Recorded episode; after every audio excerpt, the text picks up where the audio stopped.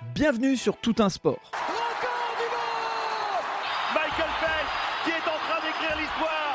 Vous l'avez fait les garçons Vous êtes des géants C'est la dernière mêlée. Allez, on touche. La libération est là. L'équipe de France est championne du monde Et l'équipe de France championne olympique Tommy oui, oui, oui, Bienvenue sur Tout un sport, le podcast qui parle de tous les sports et de tout ce qui tourne autour du sport. Tout un sport, c'est un épisode sport chaque vendredi matin sur votre plateforme d'écoute préférée. Avant de démarrer l'épisode, je voudrais remercier SSM Academy, notre partenaire sur ce podcast. Il propose des formations pour accompagner les sportifs et sportifs de haut niveau à développer leur image. Pour en savoir plus, rendez-vous sur les notes du podcast. N'hésitez pas à partager cet épisode et à vous abonner sur nos réseaux sociaux, Instagram et Facebook, pour vivre le sport chaque jour. Allez, place à l'épisode, bonne écoute à vous Bonjour, bonjour, bonjour et bonjour. Euh, comme vous l'entendez au son de ma voix, je suis plein, plein, plein d'énergie. Euh, on va faire un peu de montage post-production, euh, puisque Aujourd'hui, ce podcast est un podcast un peu spécial dans lequel je vais vous retracer ma journée à demain le sport. Donc euh, un podcast un peu immersif dans lequel vous allez entendre mon, voyage euh, en train, un petit peu de métro, euh, et vous allez vraiment rentrer dans, l'ambiance de cette journée organisée par France Télévisions, Radio France et l'équipe, avec comme sponsor principal la Matmut. Deloitte et Optique 2000 et euh, j'ai eu la chance d'être invité par la Matmut euh, en tant qu'invité un peu spécial avec deux trois autres médias qui avaient le, même statut que moi. Euh, j'ai eu cette chance puisque j'avais interviewé la Matmut. Pour ceux qui n'ont pas encore écouté cet épisode, je vous invite à aller regarder dans les anciens épisodes du podcast tout un sport. Et donc je vais partager avec vous euh, des moments de vie. Alors des fois vous allez entendre du bruit derrière et ça fait partie de la vie. Des fois je vais euh, vous mettre des petites captations de, de, moments que j'ai euh, pu avoir. j'ai eu des off d'interviews avec Alexis Anquincan, avec Mathilde Gros ou avec Pauline de Roulette. Et vous allez également ben, pouvoir, si vous le voulez, et je vais mettre dans les notes du podcast, retrouver les liens vers tous les, toutes les conférences si vous avez envie de les écouter. Moi, je vais vous donner quelques éléments et puis euh, notamment un moment, euh, euh, le sport très collectif où vous allez entendre ben, Yann de la Fouchardière de la Matmut qui va rendre hommage aux trois associations plus un coup de cœur qui ont été mises en avant dans le cadre du sport très collectif. et ça, c'est un peu du off puisque vous le retrouvez pas dans les replays. Également, cette journée aura été l'occasion pour moi d'interviewer Hugo Didier. Vous retrouverez son podcast euh, un petit peu plus tard euh, dans les planifications euh, des, différents épisodes. Un épisode que j'ai fait un petit peu plus court, mais c'était surtout l'occasion pour moi de, le mettre en avant, qui est un euh, parasportif nageur euh, et qui va, euh, je l'espère, on croise les doigts pour lui, participer au JO de Paris 2024. Allez, j'en dis pas plus, j'en ai déjà dit beaucoup. Je vous laisse avec cet épisode plutôt immersif. Mesdames, Messieurs, bonjour, vous avez pris place à bord du TGV à destination de Paris-Tours. Le départ de notre train est prévu à 6h40. Alors tout ça démarre très très tôt le matin, à 6h du matin, vous allez entendre un petit peu ces bruits de, euh, de train qui m'ont permis d'arriver sur Paris, gare du Nord. Une fois arrivé gare du Nord, bah forcément euh, pour aller euh, jusqu'à Radio France, il faut prendre le métro. Et je vais vous laisser un petit peu avec deux trois bruits de métro pour vous plonger dans l'ambiance.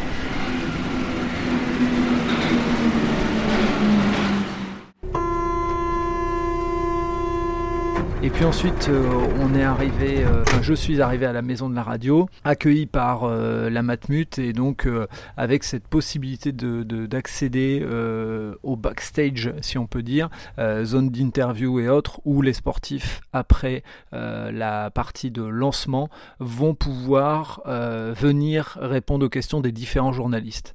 Et donc, ben, je vais vous laisser avec deux, trois petits extraits de la première conférence, et puis ensuite, ben, je vous laisse vous plonger dans la journée. On est maintenant au studio 104, le mythique studio 104 de la maison de la radio, où on va assister à la première euh, conférence, la conférence de lancement euh, de Demain le sport, avec euh, en message d'introduction notre ministre des Sports Amélie Oueda Castera. Voilà pour bienvenue pour parler du, du sport, grande cause pour une France qui gagne. Venez Madame la ministre, bienvenue. Et, euh, et, vous allez être bien accompagnés, si vous le voulez bien, sur, euh, sur ce plateau pour parler de cette France qui gagne. On va les, on va les appeler euh, peut-être ensemble. Il va y avoir six championnes et, et champions qui vont vous accompagner. Pauline Déroulède, euh, championne de France de, de, tennis fauteuil. Je voudrais que vous les accueilliez très chaleureusement. Florent Manodou, quadruple médaillée olympique de, de, natation. Romane Dico, également championne du monde et euh, double médaillée olympique de judo.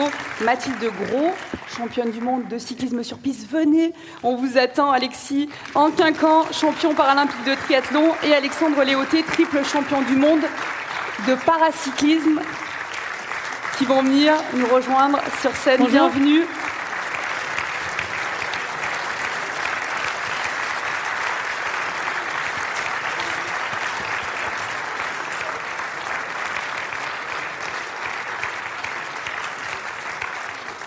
2024 avec la grande cause va être l'année du sport, grande cause complément sociétal formidable de notre aventure olympique et paralympique.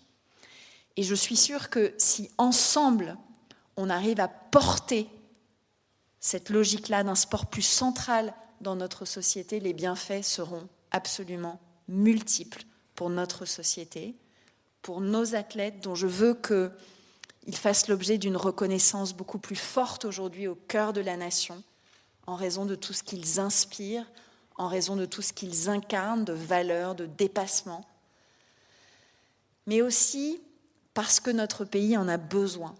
Notre pays en a besoin pour se fédérer, pour retrouver une forme de joie collective, une forme de légèreté et appréhender euh, la vie euh, en allant davantage de l'avant, avec plus d'espoir, avec plus d'optimisme. C'est tout ça.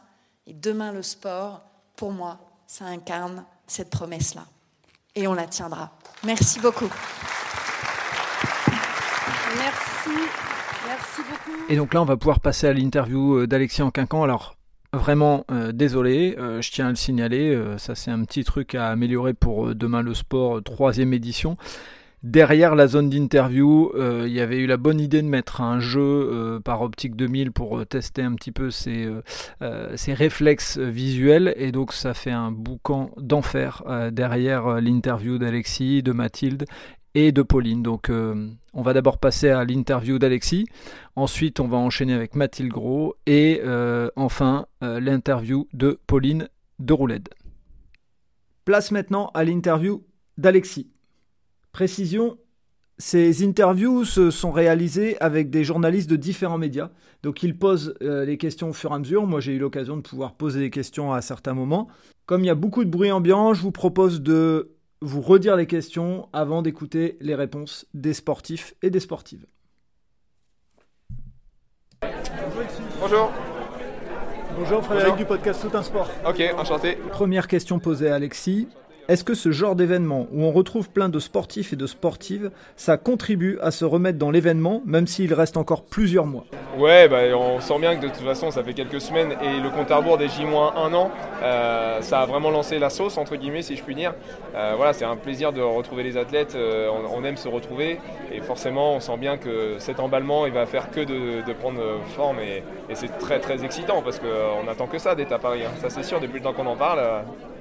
Une question spécifique concernant la préparation mentale. Est-ce que ça change quelque chose dans son contenu, le fait que l'événement se passe à domicile à Paris?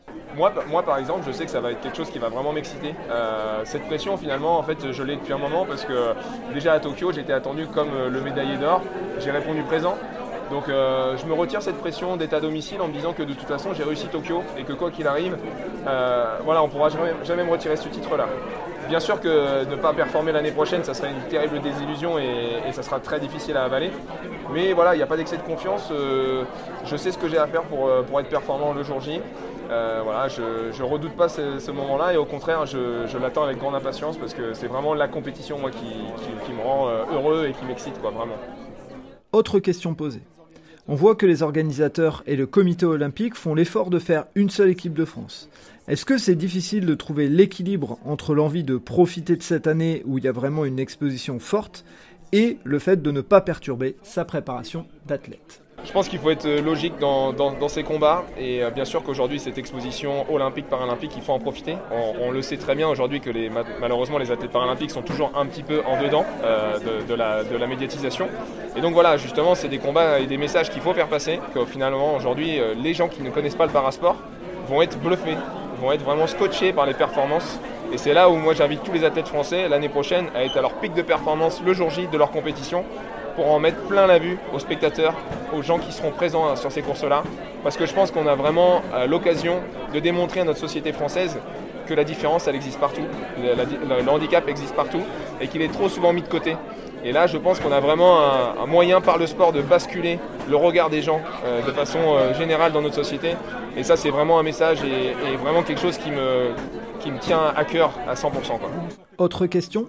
Vous vous sentez comme un modèle inspirant pour des gens qui aimeraient pratiquer le parasport mais qui ne peuvent pas le faire Mais j'espère effectivement euh, si, si aujourd'hui je peux contribuer à, changer le regard euh, et à redonner envie à des gens de refaire du sport. Alors tout le monde ne sera pas forcément champion olympique de triathlon, mais c'est pas ça l'essentiel. Pour moi aujourd'hui c'est véhiculer le message que le sport est important, est essentiel dans le bien-être mental et physique.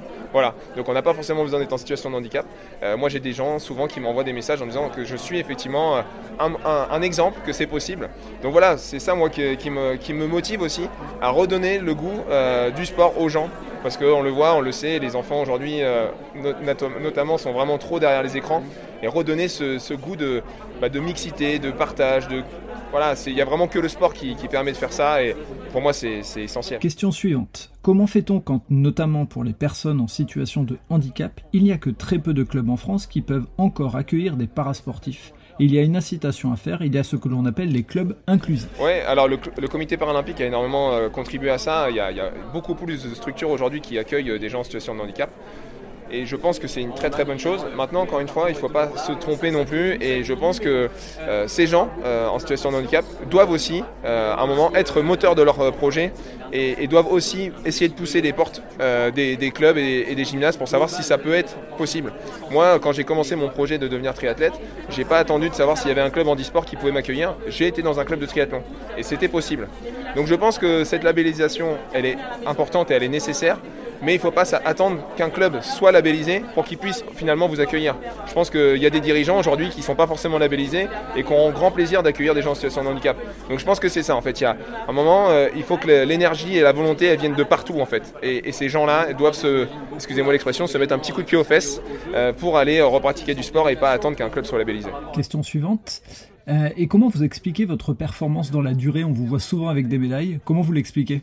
Bah, Je pense qu'il y a un adjectif qui me prédomine, euh, c'est la détermination. Voilà, je suis quelqu'un qui lâche jamais rien, qui en fait toujours peut-être un petit peu plus. Et, parce que justement, j'adore ce, sentiment de, et ce goût de la victoire, que du coup, je me lasse pas de faire ce que je fais. J'ai la chance de faire un métier que, et un sport que j'adore. Je suis vraiment épanoui dans mon sport.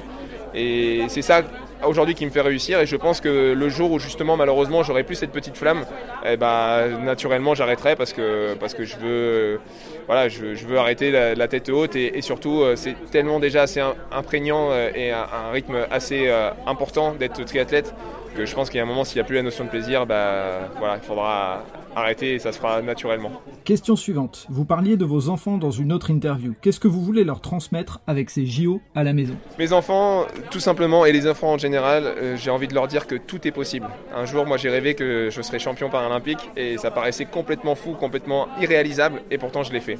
Donc aujourd'hui, s'il y a un enfant qui rêve un jour de devenir un Thomas Pesquet, un je ne sais quoi, un, Emmanuel Macron, pourquoi pas, et eh ben voilà, il faut travailler, bien sûr, il n'y a rien dû au hasard mais avec du travail, avec euh, un peu de volonté, un peu de folie aussi, et eh ben on arrive à des grandes choses. Donc euh, voilà, tout est possible. Je suis un exemple que dans la vie tout est possible.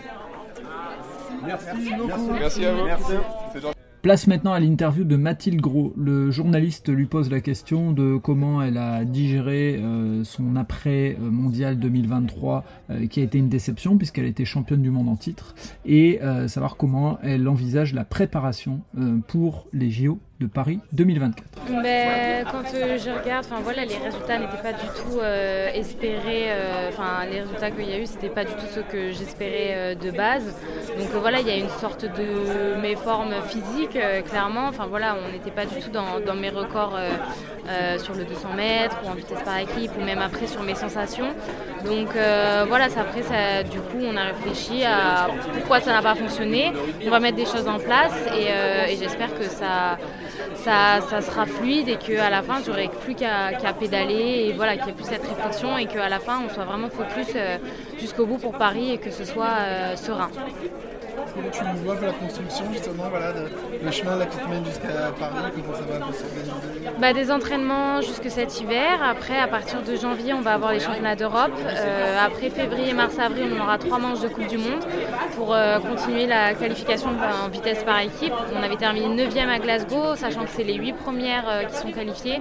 Donc là, le but, ça va être vraiment de marcher aux Europes, de marcher après sur les Coupes du Monde voilà, en, en par équipe, de peaufiner et d'aller le plus loin possible dans les tournois en individuel, que ce soit en sprint ou en keirin, pour justement pratiquer, pratiquer, pratiquer encore et encore, mettre des choses en place pour que justement après, donc ce sera une période vraiment juste d'entraînement, euh, de, peaufinage jusqu'aux Jeux de, Paris et comme ça aux Jeux que ce soit euh, de manière fluide et que j'ai toute une belle palette d'outils euh, contre mes concurrentes.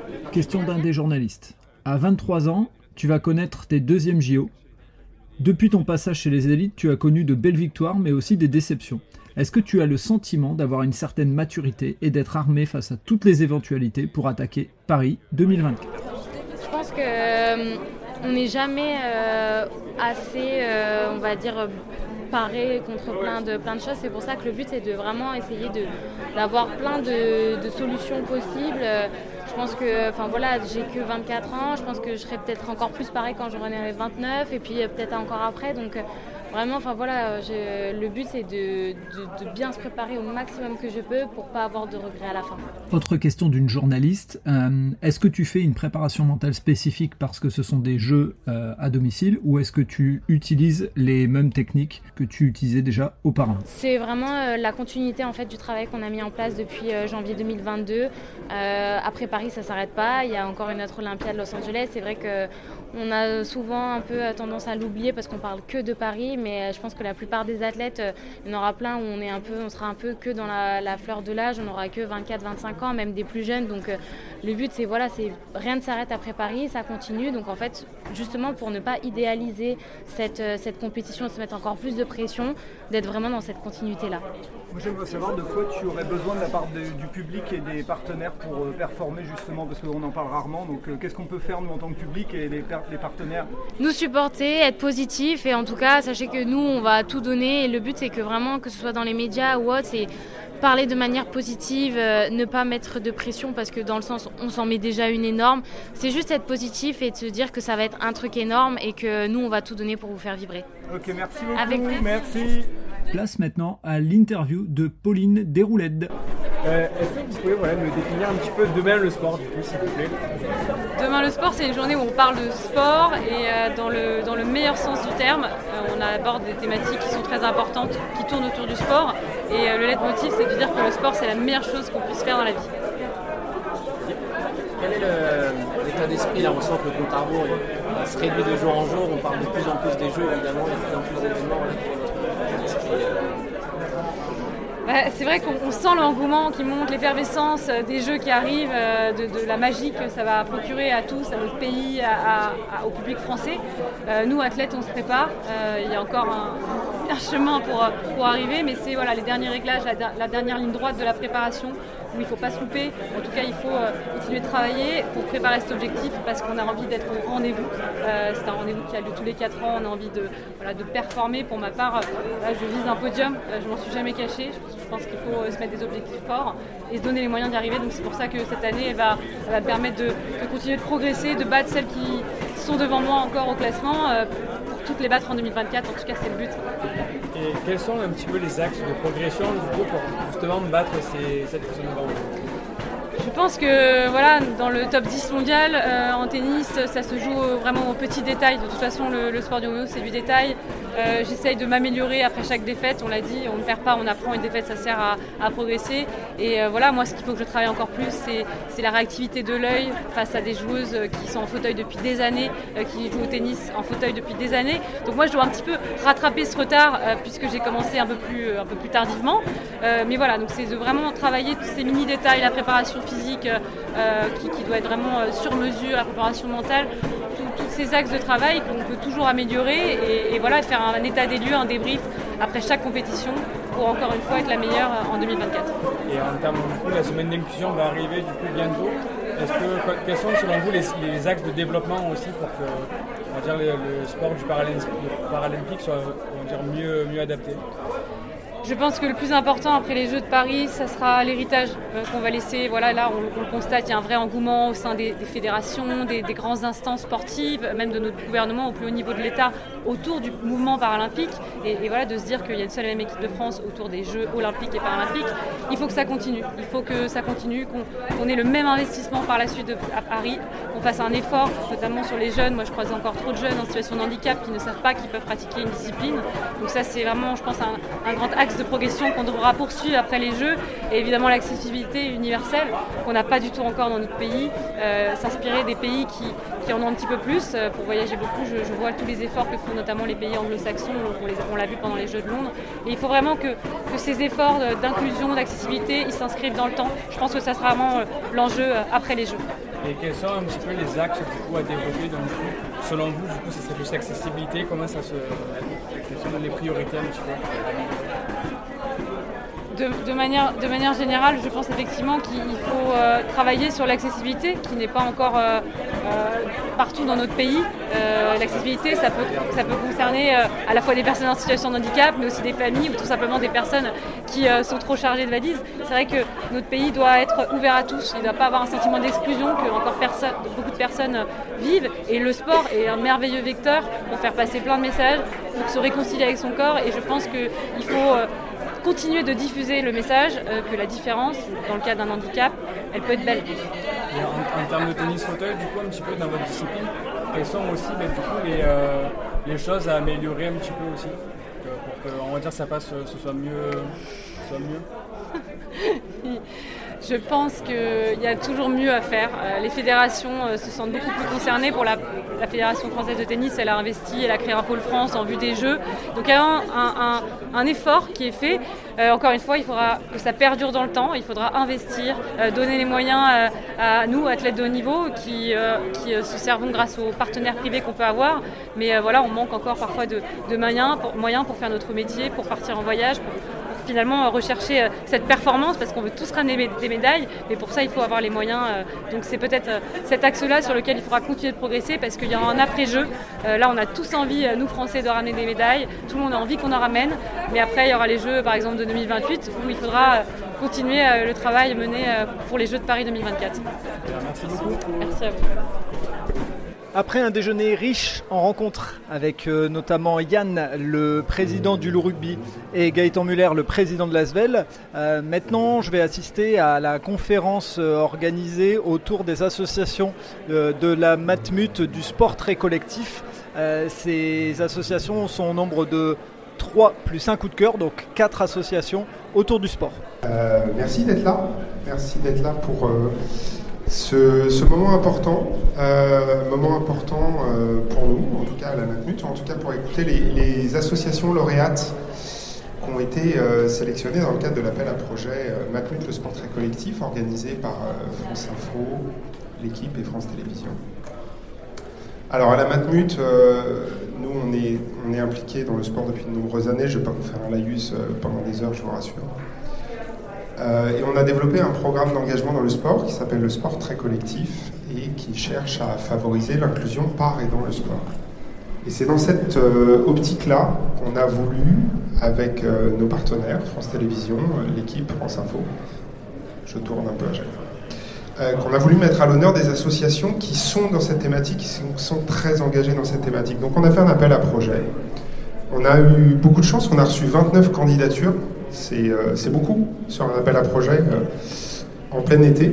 Et, et, donc du coup, on a voilà, essayé d'évaluer leurs propositions sur la base de leurs projets, de leur engagement, de, de leurs convictions.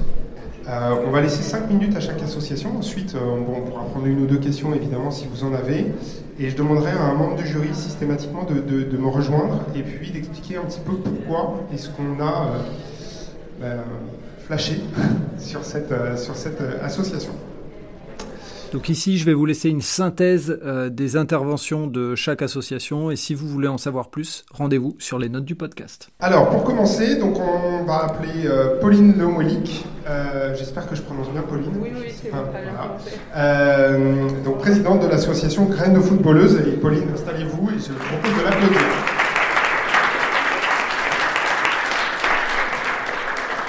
Alors Pauline, racontez-nous un peu, 5 minutes top chrono alors j'ai 5 minutes, ça va être difficile, je vais essayer de tenir. Donc déjà, bonjour à toutes et à tous. Donc je suis Pauline Lemolic, je suis la fondatrice de l'association Graines de footballeuses. Graines de footballeuses, c'est une association qui promeut le football auprès des jeunes filles et des femmes pour leur montrer qu'elles ont la place sur un terrain de foot et finalement sur tous les autres terrains, surtout ceux auxquels on ne leur donne pas accès euh, facilement. Donc c'est un projet sportif, social et éducatif des jeunes filles qui n'ont pas forcément confiance en elles quand elles sont sur un terrain de football et sur tous les autres terrains. Sauf qu'en grandissant, bah, malheureusement, elle a reçu beaucoup de remarques discriminantes qui lui disaient qu'elle n'avait pas sa place sur un terrain de foot, que euh, le football, euh, ça allait la faire devenir garçon manqué et plein d'autres choses qu'une jeune fille de 12 ans, de 13 ans euh, n'a pas forcément envie d'entendre. Elle a repris le foot quand elle est arrivée à Paris et elle a coaché des jeunes filles. Et en fait, en coachant les jeunes filles d'aujourd'hui, je me suis rendu compte qu'elles faisaient face au même problème que moi, alors que plus de 15 ans nous séparaient. Qu'est-ce que je connais le mieux? Qu'est-ce qui me plaît le plus dans ma vie? C'est le football. Et je me suis dit, je vais me servir du football pour faire le bien. Et donc, c'est en 2020 que l'association Graines de footballeuses est née. On est une association du 18e arrondissement et concrètement, ce qu'on propose, ce sont des activités à destination des jeunes filles qui ont entre 3 et 18 ans. Donc voilà, n'hésitez pas à nous suivre et nous rejoindre. On s'appelle Graines de footballeuses. Et merci beaucoup de nous avoir permis d'être là aujourd'hui. On va passer à l'association suivante. Et l'association suivante, c'est l'association Planet Citizens. Et je vais demander à Arthur, que je ne me trompe pas, Arthur Vincent, fondateur et directeur de l'association. Alors ça, avant de commencer, vous êtes venu avec un fan club, Arthur. C'est pas un fan club, mais c'est euh, le cœur de notre asso. C'est euh, le cœur de l'action, c'est de faire venir des jeunes Européens, donc des services. Allez, ça démarre les 5 minutes alors et qui sont dans la salle. Donc on a des, des Allemands ici, on a une, une, jeune fille qui vient de Malte, euh, des Pays-Bas, d'Italie, d'Espagne, du Danemark. Donc nous on fait de l'éducation par le sport. On va dans les écoles élémentaires principalement. Euh, en quartier prioritaire, donc euh, depuis, depuis 4 ans en Seine-Saint-Denis, et nos volontaires européens enseignent les langues, en particulier l'anglais, mais aussi l'allemand, euh, aux enfants pendant les séances de PS. Donc euh, c'est très simple, on fait euh, des jeux athlétiques par exemple en anglais, donc on apprend à run, jump, throw, on va découvrir les couleurs. On peut commencer aussi avec les, tout petits en, école maternelle. Et bah, les enfants vont apprendre donc les verbes d'action, les parties du corps, les couleurs évidemment, à compter, surtout à se familiariser en fait à parler une langue étrangère.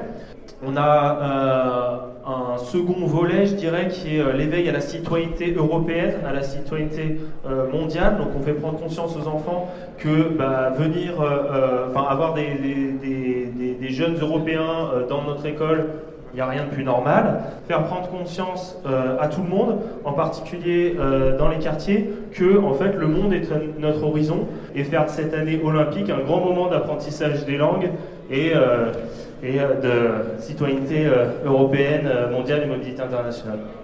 Bravo. Congratulations.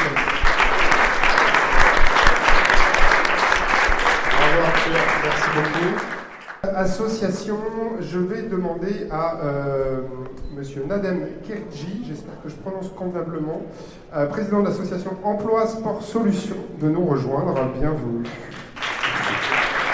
Alors, donc je m'appelle Nadem, Nadem Kerji, je suis le président et fondateur de Sport Solutions, avec Guillaume qui est là, qui se cache. Et euh, Sport Solutions est une, marque associative avec deux, euh, structures. euh, Emploi Sport Solutions et le GEC, Groupement Employeur Insertion Qualification de l'Île-de-France. Euh, on fait de l'insertion par l'activité économique dans un secteur particulier qui est le sport. Ça a commencé avec Guillaume sur un constat, un constat d'échec, de gaspillage d'argent public et d'archaïsme au niveau des structures existantes du sport. Et enfin, on a dit, bon, on arrête de râler. Et en 2016, on commence à écrire dans le sens de l'innovation et on a écrit un parcours de salariés en insertion dans le sport euh, un parcours verrouillé complet qui commence euh, en amont du recrutement et qui ne s'arrête qu'au moment où euh, il y a de l'embauche. Quoi de mieux pour vous décrire comment ça marche que de vous raconter une vraie histoire, histoire d'une héroïne qui est là. L'histoire a commencé avec une, rencontre improbable, comme toutes les belles histoires, où on est allé chercher les, les, demandeurs d'emploi à coup de bah, ah bah oui, ben moi, euh, euh, je ne savais pas qu'on pouvait euh, gagner sa vie en travaillant dans le sport. et ben, moi, je, je, nage à peine. Je ne sais pas si je peux devenir surveillant de baignade ou, ou enfin pire, maître nageur sauveteuse. Et là, dans quelques semaines, elle va devenir diplômée d'État, maître nageur sauveteur. Je ne sais pas si ça vous dit quelque chose, mais ça veut dire qu'elle a déjà des employeurs qui lui courent derrière. Bref, ce sont des gens qui vont rencontrer des gens qui ont moins de moyens avec des gens qui ont plus de moyens. Et c'est ça le vivre ensemble. Nous, on y croit. C'est ça nos, valeurs. Notre objectif, nous, c'est de faire en sorte qu'il y ait de l'activité dans les territoires pour gommer tout ce qui sont pas bons dans les territoires. Notre bataille, c'est la féminisation dans le sport, dans les pratiquantes, dans les dirigeantes des structures sportives, parce que on pense chez Sport Solutions que c'est la mère des batailles. Si on gagne cette bataille-là, toutes les batailles derrière vont être gagnées. Et je ne peux pas ne pas terminer avant de les remercier même s'il euh, y a d'autres remerciements, mais eux passent les premiers. Merci beaucoup Nadal, je vous demande de l'applaudir. En fait, on n'a pas tout à fait fini, je suis désolé, hein, mais euh, on, va vous prendre quelques minutes parce qu'en fait, durant les délibérations, euh, le jury a voulu attribuer un coup de cœur. Donc, bah, je vais demander à Anne Schmidt, directrice des études, directrice études et marketing stratégique en charge de la RSE chez Amaury Media, de nous rejoindre. Anne, alors, un coup de cœur, pourquoi, qui, comment? Alors, un coup de cœur, euh, parce que tout le monde l'a dit, on, s'est tous euh, accordés très facilement sur euh, un certain nombre d'associations, c'est pas disputé, c'est allé très vite, sauf qu'on en avait quatre, et quatre c'est pas trois. Et donc on a réfléchi, on s'est dit on va donner un coup de cœur à une association particulière. C'était un petit peu, c'était, c'était un projet qui est très ambitieux et qui est un peu particulier. Et on a donc décidé de, décerner ce coup de cœur à l'association Regain UMD, alors en deux mots, Regain UMD est une association dont la première mission est d'apporter du soutien à l'hôpital pour aider, pour améliorer le quotidien euh, des malades et notamment le quotidien dans les unités pour malades difficiles qui sont des unités qui existent à l'intérieur des hôpitaux. Et dans le cadre de leurs activités, ben, ils aident en soutenant, en, achetant du matériel, en organisant des activités, des activités sportives, mais pas que, mais aussi des activités euh, culturelles.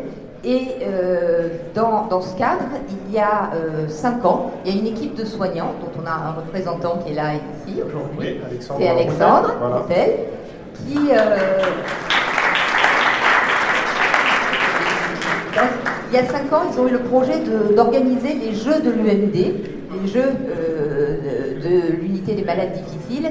Et l'idée, c'était de faire rentrer un peu le sport de l'extérieur, puisqu'il y avait déjà des activités sportives, mais de faire rentrer le, sport de l'extérieur à l'intérieur de l'hôpital. C'est un crève-cœur d'en rester à trois, et c'est pour ça qu'on a créé donc, ce coup de cœur du jury pour l'association. Et, euh, et, donc Alexandre, qui est là, qui va lever la main, peut vous répondre à vos questions si après vous voulez venir voir. Merci beaucoup. Bravo Alexandre. Alexandre, je pense que vous avez une nouvelle ambassadrice. Bah, écoutez, merci en tout cas à toutes et à tous de votre attention, de votre participation. Bravo aux quatre associations présentes aujourd'hui. Bravo aux 29 associations qui ont candidaté sur ce projet, parce que je peux vous dire que les autres projets étaient des très beaux projets également. Merci à tous et passez une très belle après-midi.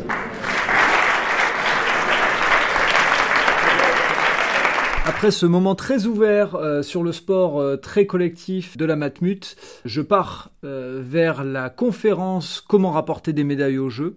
J'enchaîne ensuite sur l'autre conférence Handicap, l'enjeu de l'intégration dès l'enfance où Hugo Didier notamment, donc nageur paralympique, soutenu par la Matmut, intervient. J'ai pris le temps ensuite d'écouter aussi la conférence Graines de champion de père en fils avec Émile Tamac, Xavier Marchand et Stéphane Lebrun, euh, dont les enfants sont des euh, sportifs que l'on ne présente plus. Euh, j'ai pris la décision de partir parce qu'à un moment donné, il faut bien partir. J'aurais assisté à toutes les conférences, mais ces conférences-là, vous allez les retrouver en replay. Je vous les mettrai dans les notes du podcast. Vous pourrez même aller voir l'ensemble des replays si vous le voulez.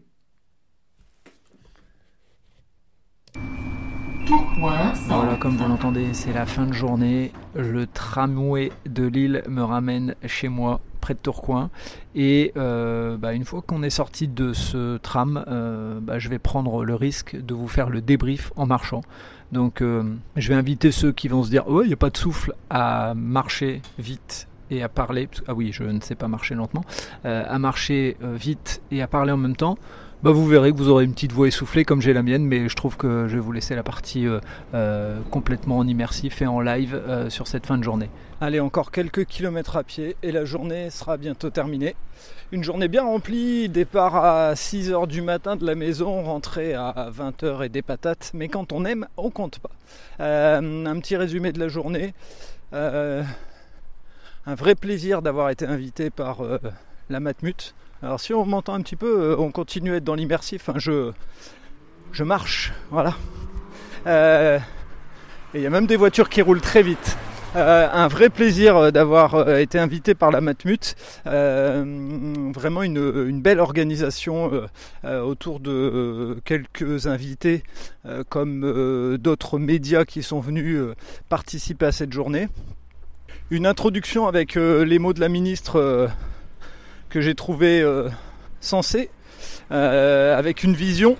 Maintenant, la difficulté, elle est toujours la même, et ça, c'est mon point de vue, et, je prends position là-dessus, mais je pense que tant qu'on fera faire à nos gamins des journées de 8h à 18h pour leur inculquer plein de choses qui, malheureusement, dans 3-4 ans, euh, seront hyper simples à obtenir avec l'intelligence artificielle, je pense qu'on aurait tout intérêt à façonner des êtres humains plus qu'à façonner des êtres de savoir, puisque c'est plus le savoir qui va être, euh, qui va être dominateur, mais euh, bien euh, l'humain en tant que tel.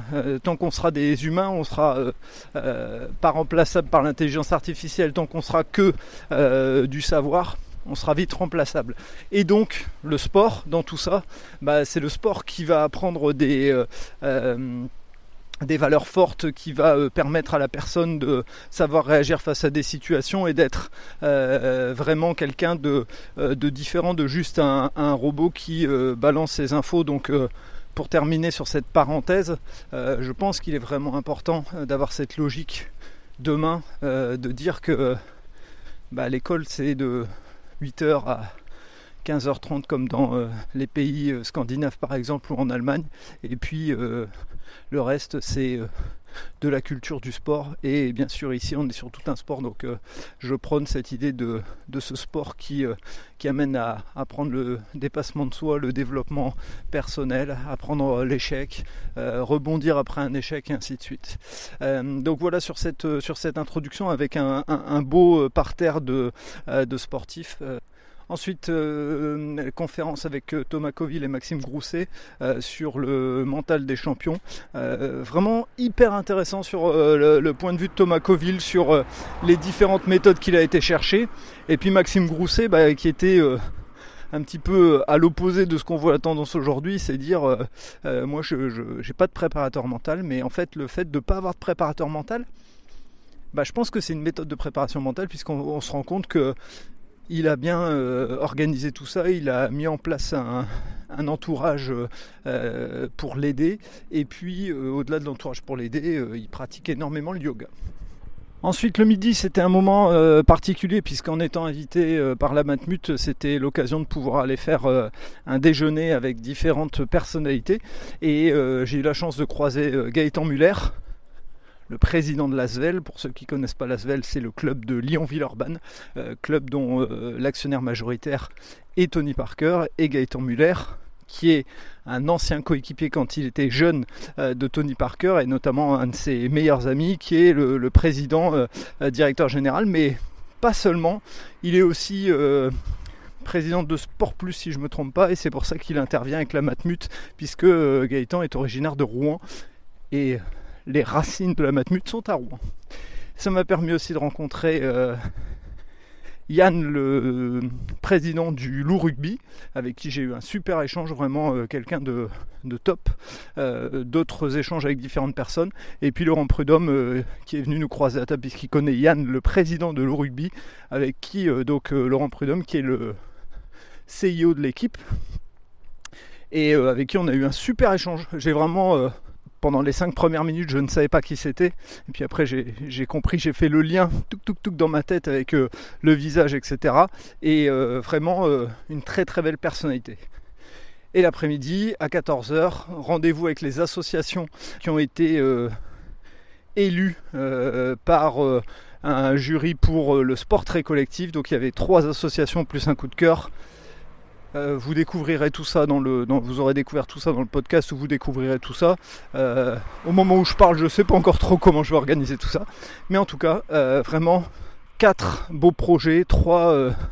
les trois qui, qui, sont venus parler sont venus nous expliquer avec leur cœur comment ils avançaient. Et le quatrième coup de cœur a été présenté par le jury.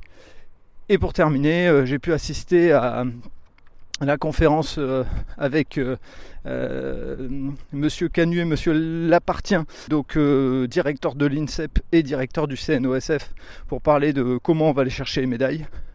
On est confiant pour être la cinquième nation. Je rappelle que pour être la cinquième nation, c'est en nombre de médailles d'or que ça compte. Donc l'idée c'est d'aller chercher a priori 20 titres olympiques, ce qui selon est faisable. Moi je pense que c'est jouable avec quelques profil peut-être pas attendu, comme sur l'escalade, sur euh, le BMX, etc. C'est jouable, c'est jouable. Maintenant, euh, ça veut dire que dès demain, euh, il faut continuer à avancer et surtout, surtout, l'idée c'est pas aller juste chercher ces 20 titres, c'est comment on s'aime pour la suite et comment on fait du sport un élément central dans la vie des Français, ne serait-ce que pour une question de santé, pas seulement pour une question de performance. Et pour terminer, ensuite, pardon, on a eu euh, la conférence sur le handicap avec notamment Hugo Didier euh, que j'ai interviewé de la Matmut et dont vous entendrez certainement le podcast dans les semaines à venir. Je. Vous suivez euh, tout un sport et vous verrez.